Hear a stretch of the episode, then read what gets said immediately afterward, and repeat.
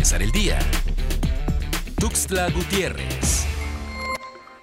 La Fiscalía General del Estado a través de la Fiscalía de Alto Impacto detuvo dos personas del sexo masculino por el delito contra la salud en el municipio de Tapachula. A Salvador N y a Ananías N se les decomisaron 16 paquetes rectangulares de hierba seca con las características de la marihuana, con 60 kilos en su conjunto. Ya se encuentran detenidos.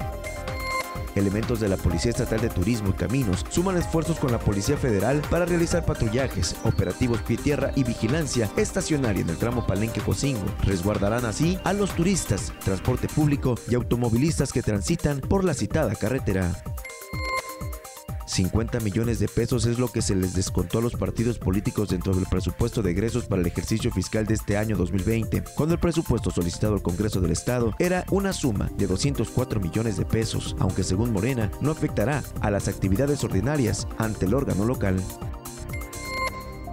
pobladores del municipio de Mapastepec y Cacahuatán han comenzado a manifestarse en contra de Carla Erika Valdenegro y Julio Calderón, ediles de ambos municipios, tras ser señalados de no cumplir con las necesidades de la ciudadanía en materia de seguridad, además de incumplir con necesidades básicas de la sociedad, por lo que piden su destitución. El Sistema Municipal de Agua Potable y Alcantarillado de Tuxtla Gutiérrez informa que este viernes 24 de enero del 2020 se suspenderá el servicio de agua potable en algunas colonias, barrios y fraccionamientos de la ciudad, debido a que la Comisión Federal de Electricidad ejecutará en esta fecha trabajos de mantenimiento en sus líneas de energía eléctrica.